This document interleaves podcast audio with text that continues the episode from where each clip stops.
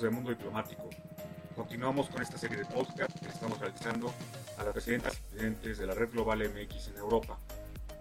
En esta ocasión nos vamos al norte de Europa precisamente, a Noruega, y conoceremos a Linda Sicilia, quien es la presidenta actual de la Red Global MX por allá en el país nórdico. ¿Qué tal? Hola, ¿qué tal? ¿Qué tal? Buenas tardes. ¿Cómo va todo por allá en México? Muy bien, gracias por acá de mañana todavía. Eh, mm. Pero todo, muy bien. Madrugando. ah, qué bueno. Sí, sí, sí. Eh, Linda, ¿por qué no nos cuentas un poquito de tu trayectoria profesional? ¿Dónde estudiaste eh, y todo esto? bueno, yo soy de Guadalajara. y estudié la carrera de comercio internacional en el Tecnológico de Monterrey. Y después de ahí me fui a estudiar una maestría eh, al norte de Noruega, a la Universidad de Tromsø. Y fue una maestría en eh, creación de negocios y entrepreneurship. Eh, y bueno, estuve allí del 2009 al 2011 Después regresé a, Guadalajara eh, y estuve trabajando en HP por dos años, pero decidí que, pues que, le quería dar otra oportunidad a Noruega, pero en vez de irme tan al norte en Tromso, que aunque la verdad es que sí era muy, muy bonito con las auroras boreales y todo eso, pero pues también tenía que el, eh, el invierno de dos meses, ¿no? Que no ves el sol para nada y cosas así como que era complicado, eh, o bueno, no complicado, pero digamos que, eh, pues no sé, era mucha la diferencia entre uno y otro. Y entonces ya después, cuando me regresé a México, pensé a lo mejor Oslo creo que puede ser eh, algo más como en balance entre uno y otro. Y fue que decidí venirme a buscar trabajo. y pues la verdad es que me fue bien con eso de, de encontrar trabajo. He estado en el área de logística y de cadena de suministro. Eh, ya en total, de todos los años que he estado trabajando en México y en Noruega, son 10 años eh, de experiencia. Y pues aquí me pude posicionar en una empresa que se llama Aker Biomarín, eh, que es del grupo Aker, que es de los grupos más fuertes de, de aquí de Noruega, que tienen diferentes divisiones. Y este, estuve ahí por dos años y después me cambié a Tesla eh, en Tesla estuve eh, de analista de inventarios y pues realmente el, Noruega era el mercado más grande después de eh, Estados Unidos, así que era el mercado más grande en Europa y esa fue una, una experiencia muy, pues muy divertida y muy enriquecedora. Este, y después de Tesla, ahorita me cambié al área de reciclaje. Estoy trabajando ahora para una empresa noruega en un proyecto de IT para optimización, implementar un sistema para optimización de transporte. Entonces ahora sí que han dado ahí todos lados. Muy bien. Y cuéntame, ¿qué hacen los mexicanos por allá? ¿Cuántos más o menos son? Este, me imagino que, que no son tantos. Pues yo llegué aquí en el 2013 y en el 2013 no eran tantos. Eh, o sea, yo creo que como unos 300 o algo así, pero ahorita ya son como 2000 o un poco más. O sea, la verdad es que sí subió mucho en estos últimos años eh, los mexicanos que han eh, venido aquí a, Noruega. Y bueno, ¿qué hacen aquí? Pues he visto que la gran mayoría han venido por amor, ¿no? Se casan con, con un noruego o se casan con una noruega. Eso es como lo típico. Eh, pero bueno, también hay otras personas como yo que, que vienen por oportunidades eh, profesionales. Eh, y pues, no sé, he visto que algunos sí se pueden como posicionar bien, este, y, y, pues ahora sí que por ahí andan. Ya van a hacer, este fin de semana va a haber por primera vez un desfile del Día de Muertos ¿Ah, en, en Oslo. Sí, que es algo que pues eh, normalmente no. O sea, creo que ya se están juntando más y organizando para poder hacer este tipo de actividades. ¿Y quién está organizando ese desfile?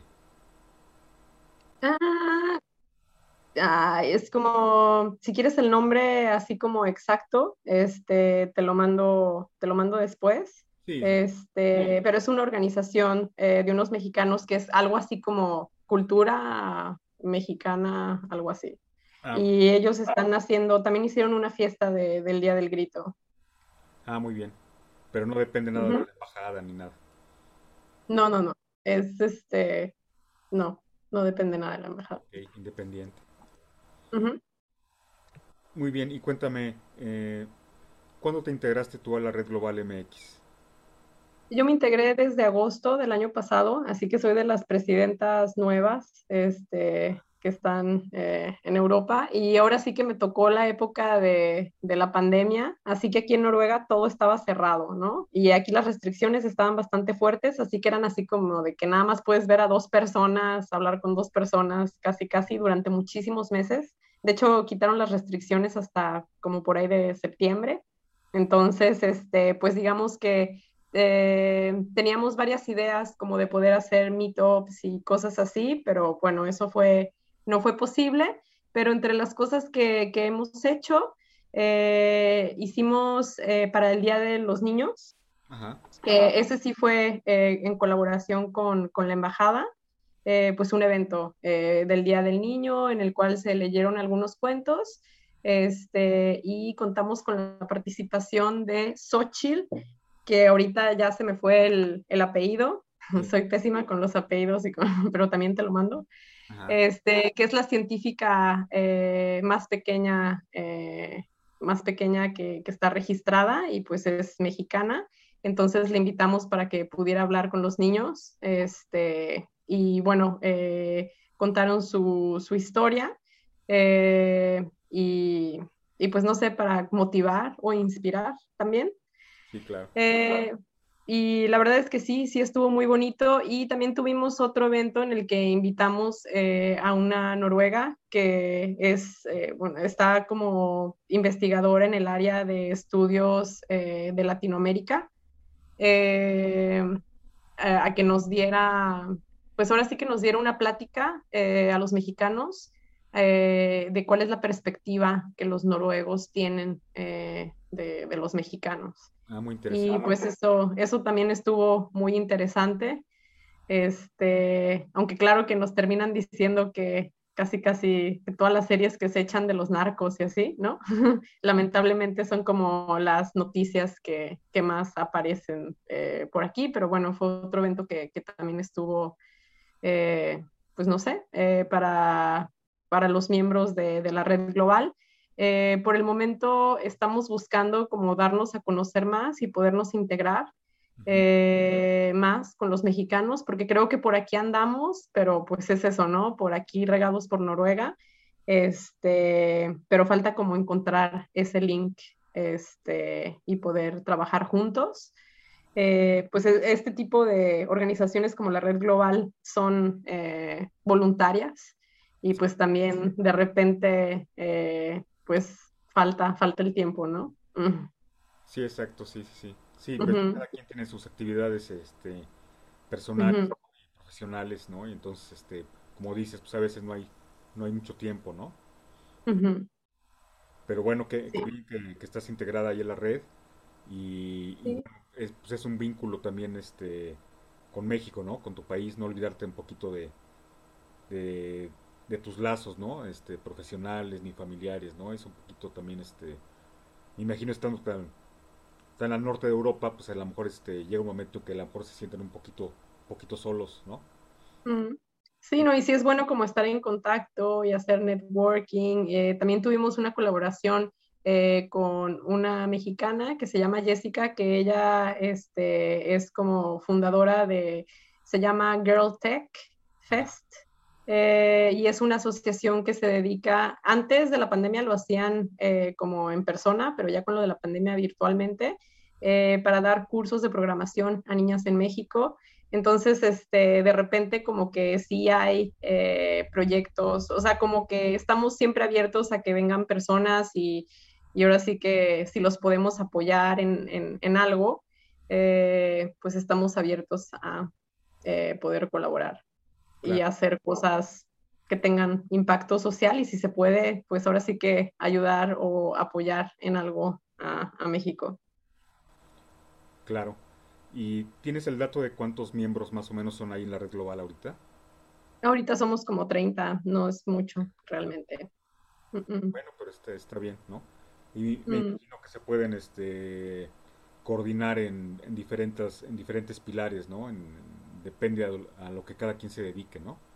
Sí, porque bueno, eh, miembros de la red global es que se inscribieron y pues así cuando hay eventos y todo eso los invitamos.